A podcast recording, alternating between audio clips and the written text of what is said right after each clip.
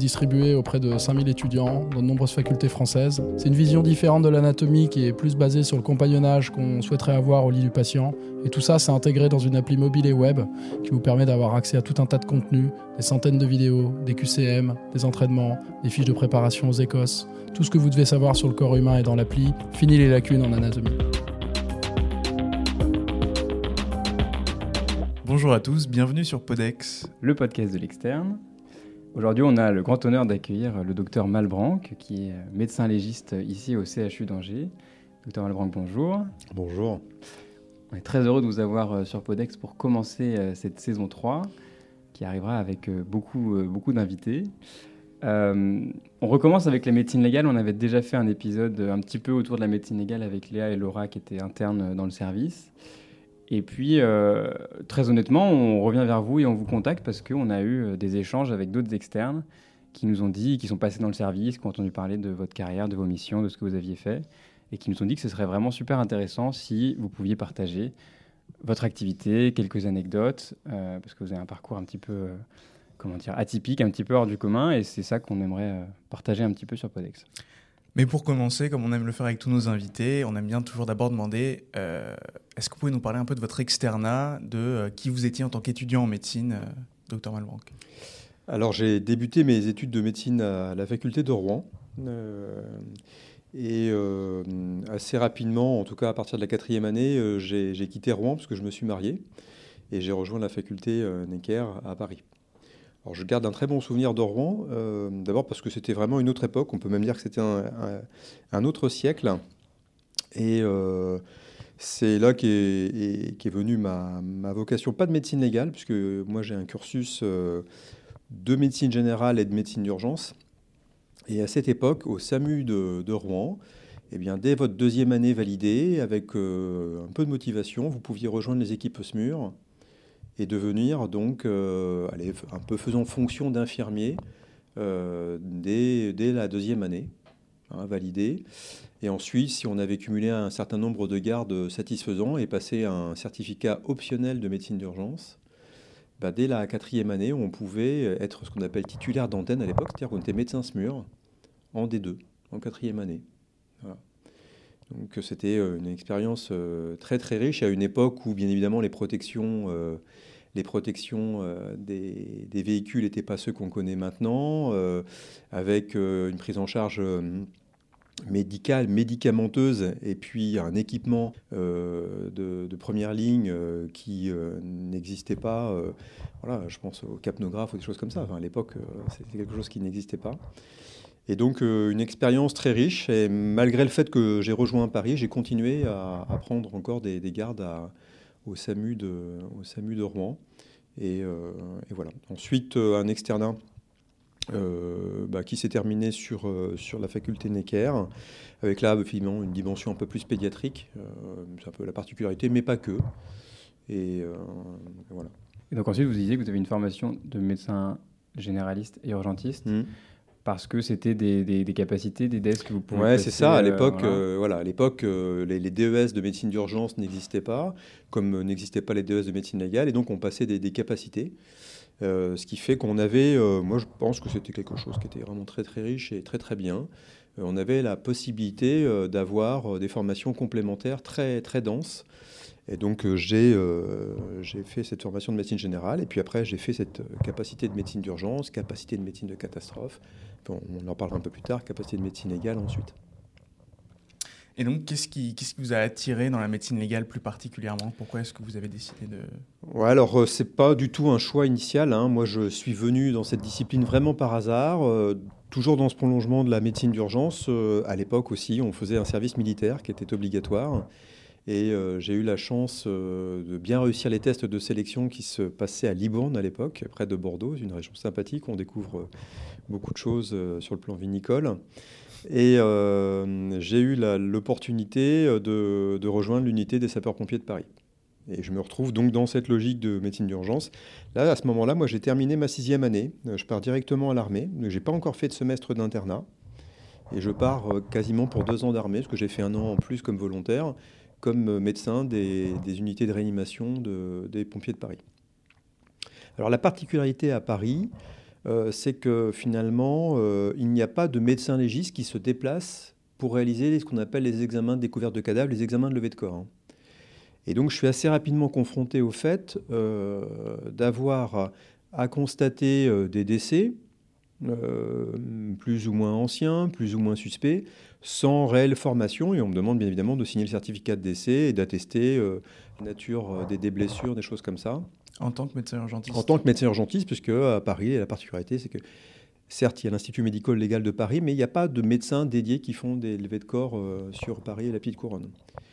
Donc bien évidemment, ça me pose un problème, on va dire, déontologique, un peu éthique, parce que là, je sens que c'est quand même pas mon domaine d'activité. Et comme à Rouen, j'avais eu la chance de faire du SMUR avec l'un de mes collègues de, Montpellier, euh, Emmanuel Marguerite pour ne pas le citer. À ce moment-là, lui, il, est, euh, doit être chef de clinique à Montpellier en médecine légale. Et il me dit, mais tu peux passer la capacité de pratique médico-judiciaire, ça s'appelait comme ça, à Montpellier. Et par hasard, euh, je me dis, bah, je vais m'inscrire à cette formation complémentaire. Comme ça, je saurais faire un peu des constats médico-légaux, sans aucune volonté de, faire de la médecine légale. Hein. Et euh, je me retrouve donc euh, au début des années 2000 avec euh, cette formation complémentaire de médecine légale. Et voilà. Puis les hasards de la vie font que le procureur de Montpellier va être muté aux Antilles, en Martinique en l'espèce. Qu'à ce moment-là, il n'y a pas d'unité médico-judiciaire, il y a un service de médecine légale qui ne fonctionne pas, enfin voilà, il n'y a pas de service dédié. Et pour, pour faire un cours, hein, le, le, procureur de médecine légale propose éventuellement à la directrice du CHU de Martinique de dire bah, Moi, si je vous trouve un médecin qui veut bien monter une UMJ, est-ce que vous êtes d'accord pour créer euh, le poste et la fonction? Elle dit Banco. Et puis, un hasard complètement incroyable, mon nom sort du chapeau. Et on me propose le 24 décembre, alors que j'habite à Reims et qu'il neige, euh, le fait de savoir si je veux euh, prendre euh, la, création et la direction d'une unité de, médecine judiciaire en Martinique. Et je me dis que ça, ça peut être qu'un signe du destin. je connaissais pas du tout les Antilles et je me suis dit allez, banco, on y va. Et, et j'ai pu exercer pratiquement 8 ans aux Antilles et en Guyane à ce titre-là. Et c'est comme ça que je suis arrivé dans la médecine légale. Et comment, quel était le, contexte un petit peu aux Antilles Vous êtes arrivé, vous étiez du coup tout seul à devoir monter un service, devoir organiser, je ne sais pas, une équipe. Comment est-ce que ça s'est passé? Et ça doit être bien différent de ce qui se passe ici aujourd'hui? Oui, c'est différent parce que le, ministère de la Justice n'avait pas, euh, pas euh, organisé autant que c'est aujourd'hui euh, cette, cette, ce mode de, de, consultation, de réquisition, etc. Donc bah, j'ai été intégré au service des urgences. Euh, parce que je continuais mon, métier d'urgentiste. Hein, et puis en parallèle, eh ben, on a monté une unité fonctionnelle de, médecine légale. Euh, c'était le, docteur Laurent Thomas qui était le chef de service. Et on a trouvé un petit bureau, puis on a trouvé une secrétaire qui était volontaire.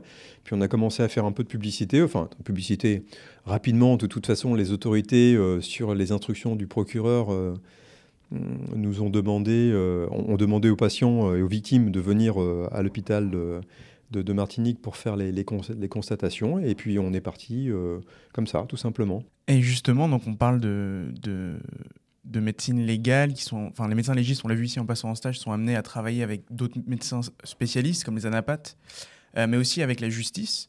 Euh, les officiers de police judiciaire, le procureur de la République. Comment est-ce qu'un médecin légiste se positionne avec un pied entre ces deux milieux, la justice et le monde médical? Alors, en fait, il se positionne, mais c'est tout l'intérêt de la discipline, moi je trouve. C'est qu'on euh, fait un travail polydisciplinaire, c'est-à-dire que, bien évidemment, il faut savoir sortir de son service au sens propre, au sens figuré, c'est-à-dire qu'un peu comme les smuristes, c'est un peu le même esprit. Hein. Il faut savoir quitter l'hôpital pour faire les constats à l'extérieur de l'hôpital. Et puis, il bah, faut savoir appréhender la dimension euh, administrative euh, au sens large euh, des institutions.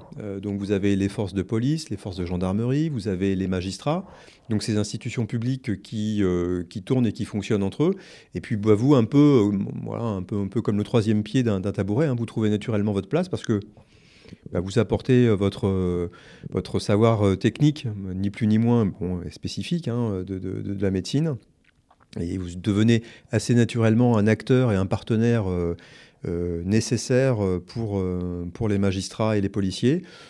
Et donc, ben voilà, on, arrive à travailler ensemble parce que bah, il y a des questions qui sont posées, techniques, et en fait, il suffit presque d'y répondre, d'y répondre pour pouvoir naturellement trouver sa place.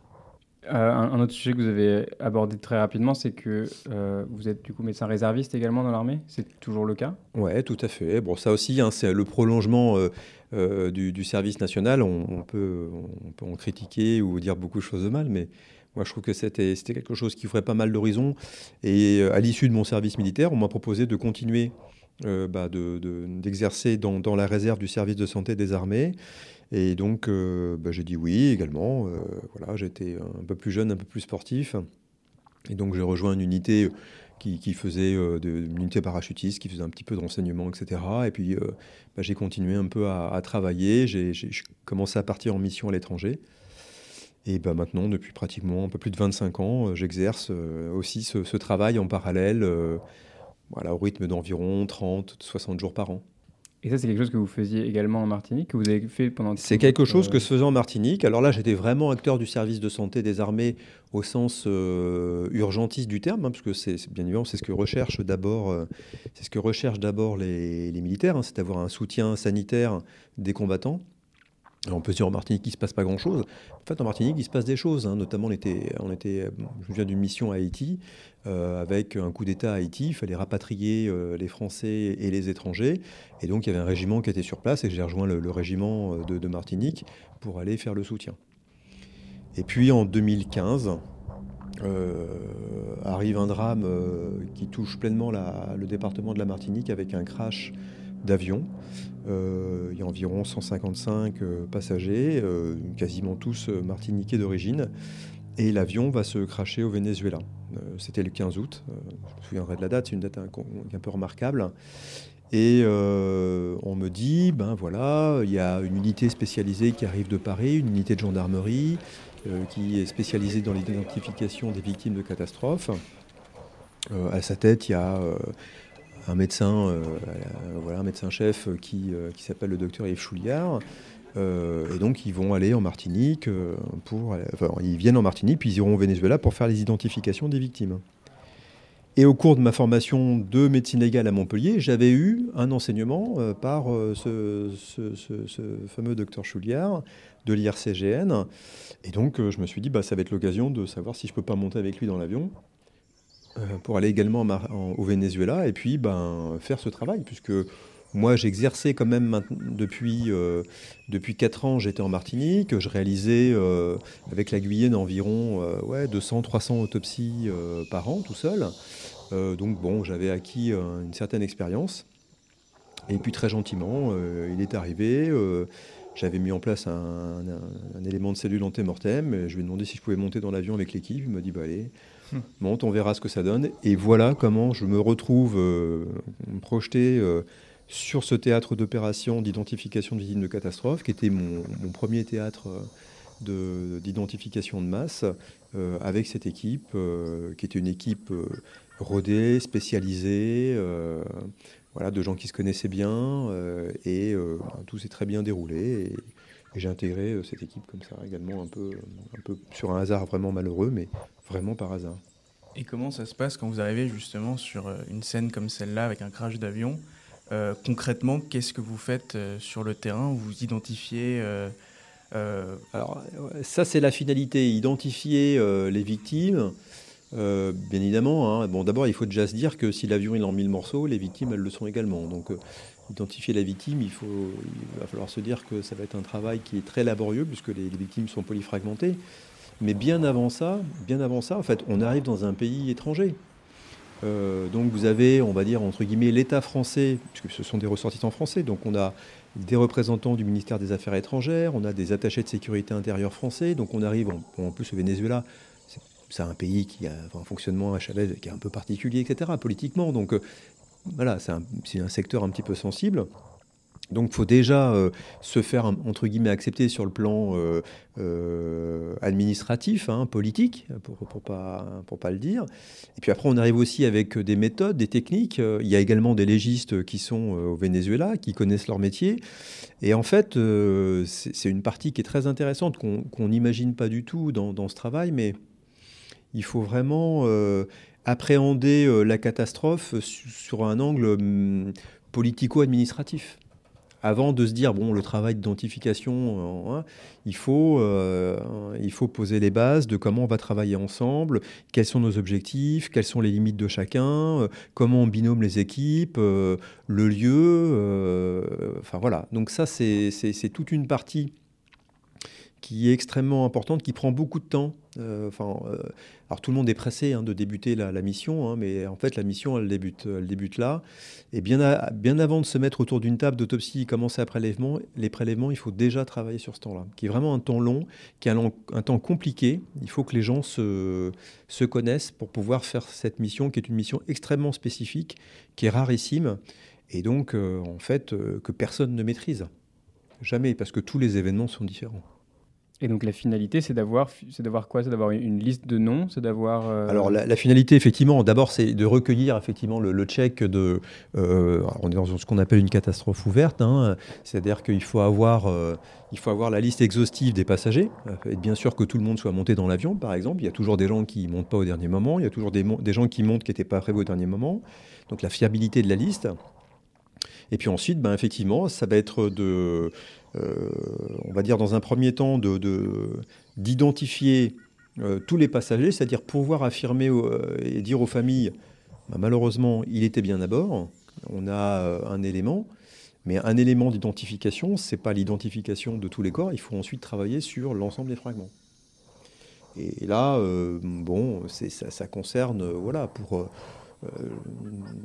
pour 150 de mémoire. Enfin, je crois qu'on était aux environs de 2000 ou 3000 fragments. Hein, pour, pour, euh, voilà. Euh, quand je dis polyfragmenté, c'est que les corps ils sont démembrés, ils sont. et, bien évidemment, quand on surplace, quand on fait ce travail de recueil des éléments corporels, on ne néglige rien. C'est-à-dire que vous ne laissez pas d'un côté un petit bout d'os ou un petit bout de, de métatarse ou un petit bout de. D'ailleurs, on sait pas, des fois, on ne sait même pas ce qu'on ramasse. Hein. Mais voilà, vous, les, vous ramassez tout. Euh, donc c'est déjà un travail de recueil qui prend aussi beaucoup de temps. Et puis après, ben, il faut tenter d'identifier. Et l'identification euh, par ADN en 2015, c'était pas l'identification euh, par ADN que l'on. Ah, je dis 2015, mais en fait c'est 2005. Hein, je crois que mmh. c'était plus. C'est moi, hein, je me trompe d'année. Hein. C'est en fait ça passe vite. Et donc l'identification qu'on faisait il y a 20 ans, ça n'a rien à voir avec l'identification qu'on fait aujourd'hui. Euh, donc c'était vraiment à l'époque, je me souviens, pour faire de l'ADN sur un os, il fallait 10-15 euh, cm de, d'os. Hein. Maintenant, il suffit de faire un petit carottage millimétrique. Mais c'était vraiment une autre, une autre époque. On envoyait les prélèvements en France avec de la neige, de la neige carbonique. Enfin, c'était bon, voilà. Donc euh, les techniques également ont beaucoup évolué. Et donc ça, c'était votre, votre, première mission mmh. finalement dans ce, dans ce cadre-là, dans cette voilà. comment est-ce que, parce qu'il y en a, y en a eu d'autres après. Oui. Euh, là, la première, vous aviez l'air de dire que c'était un petit peu un hasard, que c'est un concours de circonstances qui vous a amené à, euh, être, à être sur le terrain à ce moment-là. Dans, les autres cadres, c'est l'IRCGN qui s'occupe de ce genre de, de, mission? Alors l'IRCGN, l'Institut de recherche criminelle de la gendarmerie nationale, alors plus connu un peu, ce qu'on appelle un peu les experts de la gendarmerie, experts en véhicule, on en parle beaucoup quand il y a disparition, euh, etc. Experts euh, en traces de sang, en microtraces, et, euh, détient également une unité d'identification de victimes de catastrophes avec des médecins, avec des dentistes, euh, qui sont euh, voilà, qui ont tous un travail un peu à côté, puis euh, qui rejoignent quand il y a besoin l'unité pour, pour la renforcer. Donc toujours dans ce cadre-là, parce que c'est une unité qui a une compétence nationale, il n'y en a qu'une qui existe en France, et qui travaille soit sur des catastrophes en France, hein, lorsqu'il y a un accident de train ou un accident d'avion, ou là, par exemple, il y a encore eu, il y a une demande là pour des, des, migrants incalés là, qui viennent de se noyer. Il y a une mission qui, qui, se monte ce week-end, vous voyez, donc ça, ça continue, y compris en France et, euh, et également à l'étranger. Et donc, suite à cette mission, euh, en, collaborant avec eux, j'imagine, qu'est-ce qui s'est passé? Ils vous ont dit euh, pourquoi pas euh, alors, continuer dans... Eh ben, voilà, en fait, j'ai, alors c'est, la suite de mon engagement de médecin de réserve, c'est-à-dire que, parce que c'est une unité militaire, hein, la gendarmerie nationale, donc dans ces cas-là, eh bien, j'ai, j'ai fait en sorte d'être affecté, non plus, on va dire, à des régiments, mais à cette unité d'identification pour pouvoir exercer vraiment mon métier. Et lorsqu'on part, bah, je pars sous régime euh, du service de santé des armées euh, en tant que militaire de réserve, en unité constituée avec un chef, voilà, et tout ça. Et puis, euh, eh ben, on a une unité opérationnelle qui, se déplace. Donc il y a un ordre de mission qui est établi. Bien sûr, en fonction de, ma disponibilité, de mon volontariat, hein. personne ne me met un, fusil dans le dos pour y aller. Hein. c'est toujours sur la base du volontariat. Et puis on part en mission. voilà euh, quand, il y a besoin vraiment au coup de feu, c'est vraiment l'expression, c'est-à-dire qu'on est, mobilisable dans les 24 heures. Et justement, plus récemment, une de vos dernières, enfin, nous en tout cas qu'on a en tête, mission, c'était quand on était en stage, vous étiez parti en Ukraine euh, quelques semaines. Euh, est-ce que vous nous expliquer un peu ce que c'est de partir dans un, enfin, quand même un, territoire en guerre? C'est peut-être pas la même chose qu'un crash d'avion. Quelles étaient vos missions? Est-ce que c'était les mêmes? Et quel, est le contexte finalement sur place? Effectivement, ça, c'est vraiment été une mission atypique pour euh, l'Institut de recherche criminelle. Euh, d'abord parce que ben, euh, on partait sur un, théâtre opérationnel. alors là, on partait pas. On, était déjà parti sur des théâtres opérationnels, notamment quand il y avait des militaires français hein, qui, décèdent en opération, voilà. Mais là, c'était pas le cas. On partait à l'étranger sur un pays qui était en plein conflit, puisqu'on est parti vraiment fin mars 2022. Hein, donc les combats étaient encore en cours à proximité de Kiev. Et c'est une demande qui, euh, bien évidemment, il y a une demande qui été faite par euh, l'État ukrainien euh, et qui a été validée au plus haut sommet de l'État pour que la France puisse apporter son aide dans les domaines qui lui semblaient opportuns et dans lesquels on était compétent, pour notamment l'identification des victimes de Boucha et de Kiev, hein, des massacres de Boucha et de Kiev. Et comme on est vraiment parfaitement rodé sur, sur gestion de, victimes de, de masse, on est parti euh, donc euh, avec euh, un encadrement et un soutien des forces du GIGN, hein, parce que bien évidemment on part, voilà, on a beau avoir une formation médico-militaire et militaire, mais on n'est quand même pas des combattants à temps plein. Et je ne peux pas être sur la table d'autopsie et puis vérifier ce qui se passe dans mon dos. Donc il y avait également un encadrement. Et puis nous sommes partis donc une trentaine environ avec notre matériel par la route bien évidemment, il n'y avait pas de train, bien évidemment, il n'y avait pas d'avion. Et on a rejoint euh, Kiev euh, pour euh, effectivement quelques semaines pour les identifications de, ces charniers. Et donc concrètement, vous parlez de table d'autopsie. Dans, quel, c'est dans des bâtiments, c'est dans des campements, c'est sous des tentes. Alors, bah alors, c'est une disposition qui est complètement particulière, hein, mais l'Europe de l'Est, c'est comme ça que c'est organisé. Il faut vraiment concevoir que dans ces vides quartiers, même qu'une ville comme, comme Kiev, eh bien vous avez, vous avez allez, presque la boulangerie de, quartier, vous avez la pharmacie, vous avez l'école maternelle, vous avez le centre médico-social, et puis vous avez la morgue. Voilà, c'est-à-dire que à visée de santé publique, mais les pays anglo-saxons le font beaucoup, à l'Angleterre notamment.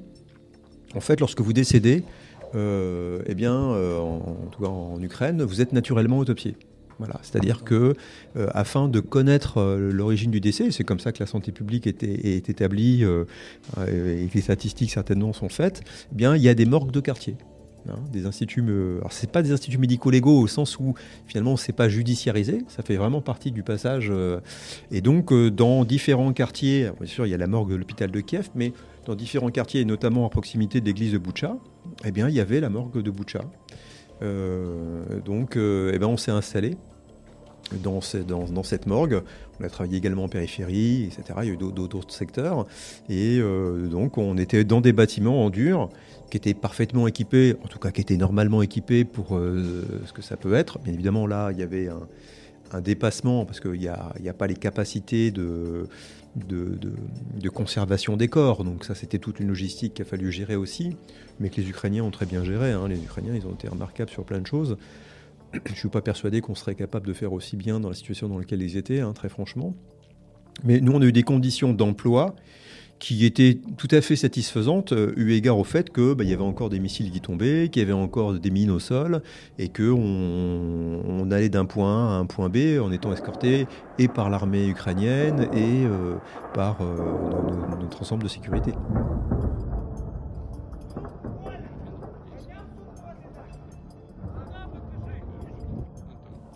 Et dans toutes ces missions, qu'est-ce qui vous a le plus marqué? Qu'est-ce que vous retenez? Qu'est-ce qui fait que vous y retournez en fait quand, quand on vous appelle? Oh là, il y a plein de choses. Il y a plein de choses. le,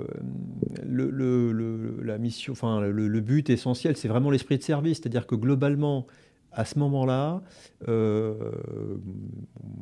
je ne sais pas si c'est là un, peu de... Il n'y a pas de faux orgueil ou de faux modestie, mais Enfin, vraiment, la, France fait, œuvre de techniquement de compétences. Euh, moi, je suis parti, on est parti, je suis parti à l'étranger, je suis parti au Laos, euh, j'ai fait des missions, voilà, peu importe, mais à chaque fois, voilà, c'est la France qui vient avec ses techniciens, avec son savoir-faire, au service de la population locale, parce que bien évidemment, dans ces catastrophes-là, il n'y a pas que des Français. Des fois, on n'intervient pas que pour des Français. Hein. il suffit que un État fasse une demande au ministère des Affaires étrangères et que le ministère des Affaires étrangères accepte, eh bien on va euh, aider. Hein. La, plus grande mission que moi j'ai pu faire, hein, c'est quand même le, séisme d'Haïti en 2010. Hein. le séisme d'Haïti en 2010. Euh, j'habite à ce moment-là en Martinique. Je suis le premier légiste à arriver. On est le premier avion. Le premier avion de secours qui se pose, il est français, il est martiniquais. il y a globalement 30 euh, pompiers, 5 smuristes et un médecin légiste. Et là, il faut qu'on commence à, voilà, à organiser l'arrivée de tout ce qui va se faire. Et là, on, voilà, il y a quand même 200 000 morts qu'il va falloir euh, gérer. Bon. Et, donc, c'est vraiment ça. Là. Le but essentiel, c'est de se dire, on va, sans fausse prétention, mais on, va, on va montrer ce que la France sait faire. Ça, c'est une belle, toujours une satisfaction, parce que je touche du bois, mais jusqu'à présent, on a toujours bien réussi nos missions. Et puis ensuite, bah, c'est un travail d'équipe. C'est un travail d'équipe national, parce que ça, crée des liens très forts entre nous. C'est un travail d'équipe international, parce que finalement, on partage nos connaissances, on, apporte énormément de choses, euh, on, fait des rencontres forcément extraordinaires. C'est toujours dans ces moments euh, acutisés de, de, de, douleur, euh, de, grandes difficultés techniques, logistiques, de grandes, de tristesses que finalement, voilà, c'est dans l'épreuve hein, que les gens se révèlent c'est dans l'épreuve que les gens se révèlent. C'est pas quand tout va bien que quand tout va bien, tout le monde va bien. Mais quand vous manquez de sommeil, vous manquez de nourriture, vous manquez d'eau, euh, vous êtes affecté parce que voilà, il y a un deuil national, etc. Et que malgré tout, les gens donnent le meilleur d'eux-mêmes. Bah, en fait, ça c'est une vraie vraie satisfaction personnelle. Et c'est vraiment ça qui qui motive. Il y a l'aspect technique du travail, on, améliore nos techniques, on a pu vraiment l'IRCGN a déposé des brevets d'identification sur du matériel euh, spécifique pour, euh, pour identifier en ADN avec un très très gros travail euh, de laboratoire. Ça c'est bien, sur le plan scientifique c'est très bien, mais sur le plan humain c'est vraiment une, satisfaction toujours extrêmement, extrêmement importante.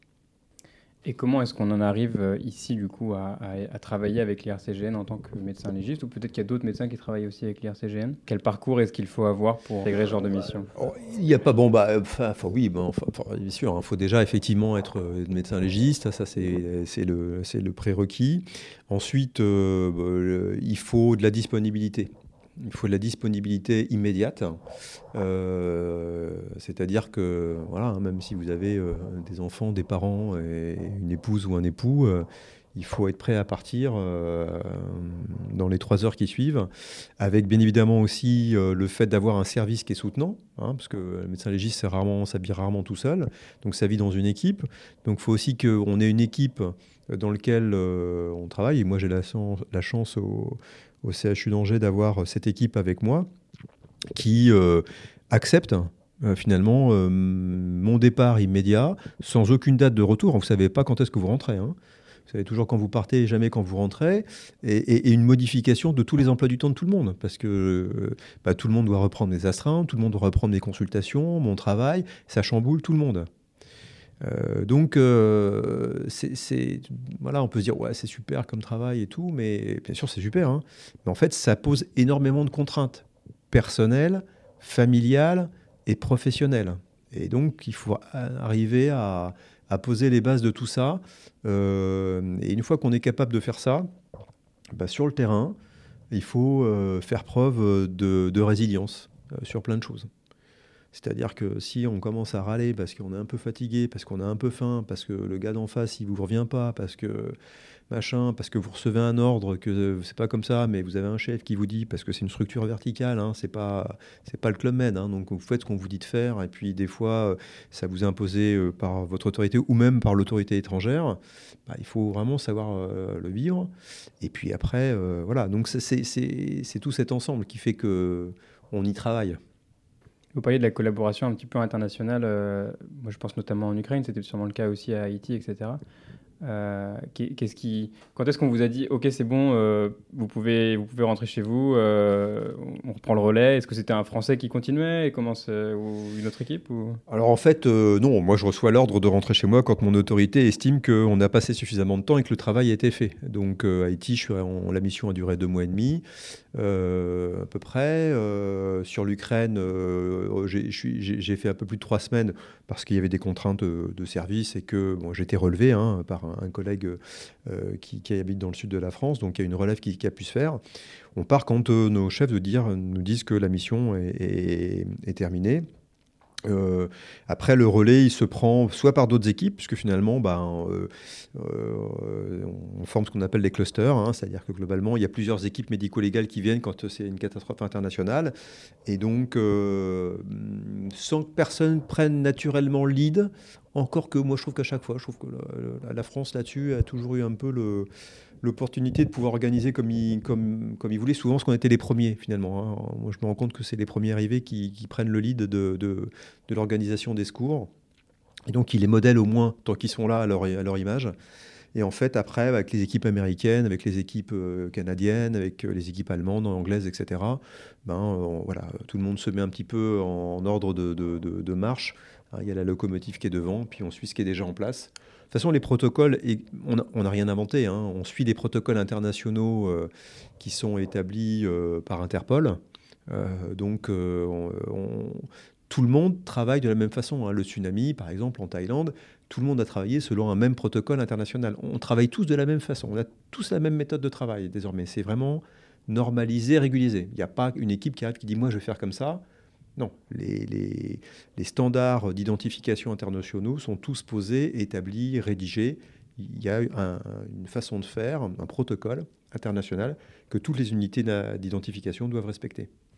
J'ai une autre image qui, me vient en tête. J'avais parcouru euh, rapidement euh, euh, les choses vous concernant sur, sur Internet et j'étais tombé sur un article qui, qui, parlait du crash de la Germanwings en 2015 dans les Alpes. Et on vous voit accroché au bout d'une falaise en rappel à, identifier euh, voilà, des, restes, euh, des restes de corps du, drame. Euh, dans, dans, ce genre de choses, vous êtes, comment vous êtes préparé physiquement? Vous, Comment est-ce que ça se passe? Est-ce que vous avez une préparation à, ces milieux périlleux, que ce soit en milieu hostile, que ce soit voilà, dans la jungle? Voilà, donc bon, effectivement, il y a une préparation. D'abord, voilà, quand on est militaire de réserve, il y a un devoir de préparation. Hein. C'est-à-dire que ça, ça fait un peu partie du truc, mais euh, voilà, faut être en bonne forme physique. Hein. Si, on n'est pas capable de soutenir la troupe avec laquelle on va, euh, donc euh, déjà personnellement, il faut, s'investir un petit peu et, se tenir en forme. Et ensuite, il y a des, stages de préparation qui existent en milieu périlleux, qui sont faits, ou bien en milieu NRBC. Là, l'IRCGN travaille beaucoup pour des prises en charge en milieu nucléaire ou chimique ou biologique. Hein. On peut tout à fait avoir un attentat de cette nature euh, les JO arrivent, on ne sait pas du tout ce qui peut arriver. Hein. un, État terroriste qui veut frapper très fort. Euh, voilà. Donc euh, il y a ces préparations qui existent et sur lesquelles on, est formé. Et, puis après, bah, il y a des gens qui sont plus ou moins capables. Hein, il qui, voilà, qui ont un peu moins peur, du, qui ont moins vertige que d'autres. Bah, dans ces cas-là, si les gens se sentent capables, on les envoie. Si on a qui disent, bon, moi, voilà, le, le, le milieu périlleux ou bien mm. l'hélicoptère, c'est pas mon truc, je préfère rester. Euh, hein, bon, voilà, ça chacun est libre, mais pas. Mais oui, il faut quand même se préparer et être préparé. Hein. Euh, moi, j'avais une question un peu plus personnelle sur euh, votre rapport à la médecine légale de façon générale et la médecine des catastrophes. On vous a vu en, autopsie, on vous a vu en stage. Vous semblez assez à l'aise avec ces sujets-là, avec, avec le contact avec la mort. C'est quand même la médecine légale, c'est quand même un métier assez particulier de moi, moi, je trouve pas que c'est de la médecine de, comment dire, de, prise en charge, euh, on va dire classique. Euh, comment est-ce que vous, vous, détachez de ça ou pas ou vous gérez euh? bah Moi, je pense que c'est une prise en charge de médecine classique. C'est peut-être là, hein, finalement, le, voilà, la façon de, que j'ai d'aborder. Alors, on peut dire que c'est un mécanisme de défense. Hein, les, psychologues vont dire que c'est comme ça. Mais moi, je pense que c'est vraiment une médecine, une médecine de prise en charge classique. C'est-à-dire que moi, j'ai toujours un patient devant moi. Euh, systématiquement. On me demande de déterminer les causes de son décès. Et moi, je me mets toujours l'objectif euh, de déterminer un diagnostic. Euh, je reste vraiment médecin tout le temps sur, sur, sur les autopsies et, Et déjà que c'est difficile hein, de poser un diagnostic sur le vivant, sur le mort, en fait, paradoxalement, c'est pas souvent plus facile. Donc c'est un beau défi également euh, professionnel.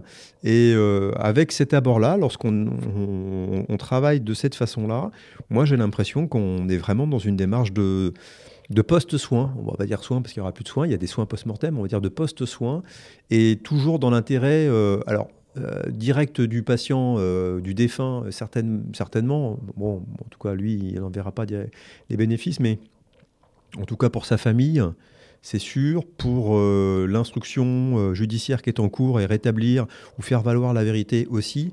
Et en fait, ça, c'est vraiment des choses qui animent beaucoup. C'est-à-dire que, voilà, ce travail, on pourrait dire, bon, finalement, bah, il est mort, hein, il n'y a pas beaucoup d'intérêt. Moi, je trouve qu'il y a plein d'intérêt à, à, faire ça. Et lorsqu'on arrive avec cette disposition-là, et puis en plus, moi j'ai la chance, j'ai travaillé en, Martinique, euh, voilà, j'étais pas dans un CHU, donc j'avais un capacitaire de temps en temps, mais là j'ai la chance, on a, il y a des externes, il y a les internes, donc il y a voilà, toujours un apprentissage, il y a un échange. Euh, voilà, on apprend toujours plein de choses, on montre plein de choses. Donc euh, je trouve que euh, c'est assez, excitant, intéressant sur le plan pédagogique. Et, en fait, bah, moi, je, vis cette activité comme si, ouais, presque je faisais du soin traditionnel. Hein. Je n'ai pas l'impression de faire vraiment très différent des, des, patients que je pouvais prendre aux urgences. Moi, ça ne me change pas grand-chose. Bien sûr, il n'y a plus de prescription, mais il y a toujours des capacités d'analyse. On a des examens complémentaires. Moi, je vais attendre les résultats de toxicologie. Euh, je vais aller, voilà, je vais en parler avec le toxicologue. Il y a la napate, donc je, je revois les lames d'un On fait, on fait des synthèses. On a des reconstitutions, donc on est avec le balisticien. Alors le balisticien, il, émet une, conclusion sur une distance de tir. Moi, j'ai des conclusions sur le corps. On analyse l'arme. En fait, finalement, il y a tout un travail, c'est ce que je disais, hein, qui concerne plein d'éléments et de spécialistes différents, qui fait que vous êtes vraiment dans une démarche toujours proactive. en fait, vous, le truc, c'est de pas subir. C'est de pas subir le corps. Et à partir du moment où on considère que euh, le défunt qui est sur la table, c'est un patient euh, pour lequel il faut faire le maximum de choses pour que, euh, eh bien, voilà, on va dire, la, vérité avec un grand V transparaisse et que, ben, allez, on pourrait dire, il, repose en paix, puisque c'est l'expression généralisée, se fasse. Bah, finalement, vous, vous, voilà, vous subissez pas. Et, et moi, j'ai l'impression qu'on vit plutôt les choses bien. En tout cas, moi, je les vis bien. À la différence, peut-être que euh, dans, une prise en charge plutôt classique comme, euh, enfin, de, médecine. Euh, hors, cadre de la médecine légale, c'est un patient qui vient avec une plainte, avec une douleur, avec un problème. Là, c'est plutôt la justice qui, réquisitionne, qui pose une question à laquelle vous devez répondre. Et moi, ce que j'ai vu souvent sur les examens de victimes notamment, le légiste se cantonne à la réponse, à, à, répondre à la question qui a été posée par la justice. Alors, il se cantonne. alors, en fait, pas tout à fait, et de moins en moins, vraiment de moins en moins. Bien sûr, il y a euh, la réquisition judiciaire qui impose la détermination, hein, de, le descriptif de ces blessures et puis la détermination de cette fameuse incapacité totale de travail. En fait, quand on regarde bien l'activité du service désormais, et moi je vois l'évolution de la discipline, parce que ce métier, il a complètement changé en 20 ans. Il y a 20 ans, c'était ça. Il y a 20 ans, on faisait ce que tu disais. C'est-à-dire que d'abord, euh, voilà, on n'était pas beaucoup, on n'était pas organisé, euh, il n'y avait pas de réseau. Et aujourd'hui, moi, je travaille dans un service où j'ai vu arriver euh, euh, des infirmières, où j'ai vu arriver des psychologues, euh, donc où on constitue des réseaux, des réseaux de violence intrafamiliale, des réseaux de violence pour les, les, enfants et tout ce qui est pédiatrique en danger, maltraités, sexuellement agressés. Là, on vient de terminer une thèse avec Laura sur les, violences sur les, personnes âgées. Je suis actuellement dans une commission d'expertise de, l'HS sur la prise en charge des personnes vulnérables. Et, ça, c'est vraiment du soin. Désormais, euh, bien sûr, on répond euh, à l'OPJ, l'officier de police judiciaire, avec sa durée d'ITT, mais le patient ici, moi, je, vois, il ne, repart pas sans rien il a euh, des conseils juridiques, il a un soutien psychologique, il, est mis en contact avec les associations, il a des rappels par les infirmières, il est suivi. Voilà, euh, c'est vraiment une prise en charge. oui, effectivement, la seule chose qu'il n'y a pas, c'est peut-être la prescription médicamenteuse qu'on ne fait pas. Mais parce que le médecin traitant est là pour le faire aussi. Et, on, nous, on remet bien évidemment du lien avec le médecin traitant. Mais ce métier de médecin légiste, de médecine légale, est de plus en plus une médecine des violences, d'abord du vivant, On ne l'a pas dit en avant-propos, mais peut-être que ça avait été dit avant. Mais hein, on va dire que dans le service, on fait environ 5000 actes. Sur les 5000 actes, on fait que 500 morts. Donc moi, la majorité de l'activité du service, c'est du vivant. La très large majorité, c'est du vivant. Euh, croire que la médecine légale, c'est des autopsies, c'est penser ça maintenant, je pense que c'est faux. Et donc on fait cette médecine des violences du vivant, et, on l'étaye, parce que bien évidemment, on était quand même malheureux de voir repartir les gens euh, comme ça, sans rien on l'étaye de plus en plus et les ARS euh, se sont mis dans la boucle euh, aussi pour nous aider pour cette prise en charge ben, complète de, la victime hein, et tout ce qui est la victimologie et, voilà. Donc pas de prescription, pas forcément d'arrêt de travail. Mais euh, nous, on a quand même des retours euh, de, pas mal de, victimes qui nous disent que bah, heureusement qu'on a été là à ce moment-là et pas seulement pour faire que le certificat. C'est parfait, vous avez répondu à la, question que je vais vous poser après qui était comment imaginez-vous l'avenir de la, médecine légale? Euh, Donc vous nous avez expliqué un peu son évolution en 20 ans. Est-ce qu'il y a des nouvelles? Parce qu'en médecine légale, j'ai l'impression que peut-être plus sur le point de vue thanatologique, il y a beaucoup de choses qui sont encore à découvrir. On parlait de, l'entomologie ou des choses comme ça, beaucoup de choses où où il y a peut-être des, recherches qui sont menées, peut-être des découvertes à... Alors, il y a beaucoup de choses à faire. Pourquoi il y a beaucoup de choses à faire? Parce que ça, c'est un écueil euh, français euh, par rapport aux anglo-saxons. C'est qu'en fait, la recherche sur le cadavre en France, elle est extrêmement verrouillée sur le plan législatif. Et euh, nous, on voit plein de choses. On voit plein de choses. On se dit, bah, ça serait bien qu'on fasse une série, qu'on fasse des prélèvements, qu'on fasse des analyses. Or, euh, faire des prélèvements, des analyses sur euh, un cadavre sans l'accord de la famille express, etc., sans avoir déposé un dossier auprès de la commission de bioéthique et, et tout, c'est extrêmement compliqué. Et ça, c'est ce qui frustre beaucoup, je pense, en tout cas en France, c'est que voilà, autant on peut voir, hein, on voit ça, les reportages à la télé, là, les, Américains, ils font des fermes des cadavres, alors ils laissent des cadavres, euh, ils étudient la décomposition, euh, l'hiver, l'été, dans l'eau, etc. Ils font des recueils, ils sortent des tables statistiques de baisse de température, etc. Et nous, bah, tout ça, bon, voilà, c'est un peu extrême, mais nous, on ne peut pas le faire. Donc euh, on, a des constats, on se dit, bah, tiens, ça serait intéressant de, prendre les prélèvements, de les faire analyser, mais hors réquisition judiciaire, c'est-à-dire visée purement scientifique, bah, la loi nous l'interdit. Et donc, euh, c'est un peu paradoxal parce qu'en fait, euh, voilà, euh, Balthazar notamment et, tous ces médecins légistes du, 19e ont été les précurseurs et ont été des très très bons médecins légistes, anatomopathologistes, etc., anatomistes. On était vraiment parmi les premiers au monde il y a deux siècles. Et là, on est à la queue de tout le monde.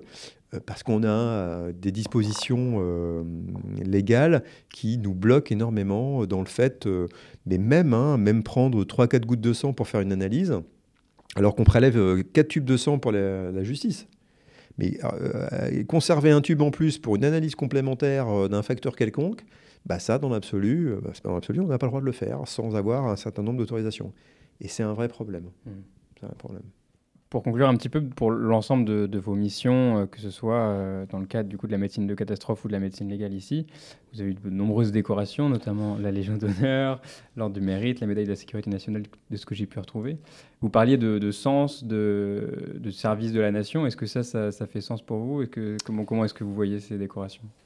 Euh, oui, bah, bien sûr, ce sont des ordres nationaux. Donc, quand le ministre de la Santé euh, ou le ministre de la Justice euh, voilà, vous décerne ces décorations, ça a vraiment du sens. ça prouve d'abord que vous avez réussi la mission, hein, c'est que c'est de la reconnaissance euh, de, l'État. Et moi, je crois beaucoup au service public. Euh, donc, euh, je suis très content de travailler dans un hôpital, même si c'est très difficile de travailler ou c'est plus difficile de travailler dans un hôpital que ça ne l'était avant. Mais je crois à ces missions de service public. Donc, une reconnaissance personnelle, une reconnaissance aussi. En fait, ça arrose tout le monde, ces décorations. On peut dire, ouais, les médailles, ça ne sert pas à grand-chose. C'est vrai qu'au quotidien, bien évidemment, je ne les porte pas, ça ne sert pas à grand-chose. Sauf qu'au moment où vous les recevez, il n'y a pas que vous qui les recevez. Euh, c'est d'abord bénémolement la famille, parce qu'elle aussi, mine de rien, euh, on n'en parle pas, on n'en a pas parlé, mais euh, elle subit. Hein. Si moi je subis pas les, morts, et, elle, elle subit le départ. Puis on, est, c'est un métier de passion. Hein. la médecine, c'est un métier de passion. Donc vous êtes toujours sur la brèche. Bah, ceux qui sont pas forcément au même rythme que vous, c'est plus compliqué. Donc la famille en bénéficie, et puis bah, le service aussi. Parce que quand vous le recevez, bah, vous recevez au nom aussi du service de médecine légale du CHU d'Angers. Et finalement, bah, c'est tout le monde qui, mine de rien, a contribué au succès de la mission. Et ça, c'est vraiment donc l'esprit d'équipe. Enfin voilà, hein, quand on dit, euh, euh, voilà, euh, on peut parler du docteur Malbranc et tout ce qu'il fait, voilà, mais le docteur Malbranc, si derrière lui, il n'a pas une équipe qui assure le quotidien à la maison, qui assure le quotidien dans le service, etc., le quotidien quand il est en mission, parce que moi j'ai besoin de logisticiens pour savoir où je dors, où je mange, de gars qui m'assurent mon matériel, etc. Ben voilà, moi je, je suis capable de rien. Hein. Et puis pour conclure, on aime bien euh, traditionnellement un petit peu demander euh, à nos invités s'ils ont une recommandation culturelle, euh, filmographique, une musique, quelque chose qui... Un livre qu'ils ont envie de partager. Fait résonance avec ce que vous avez dit.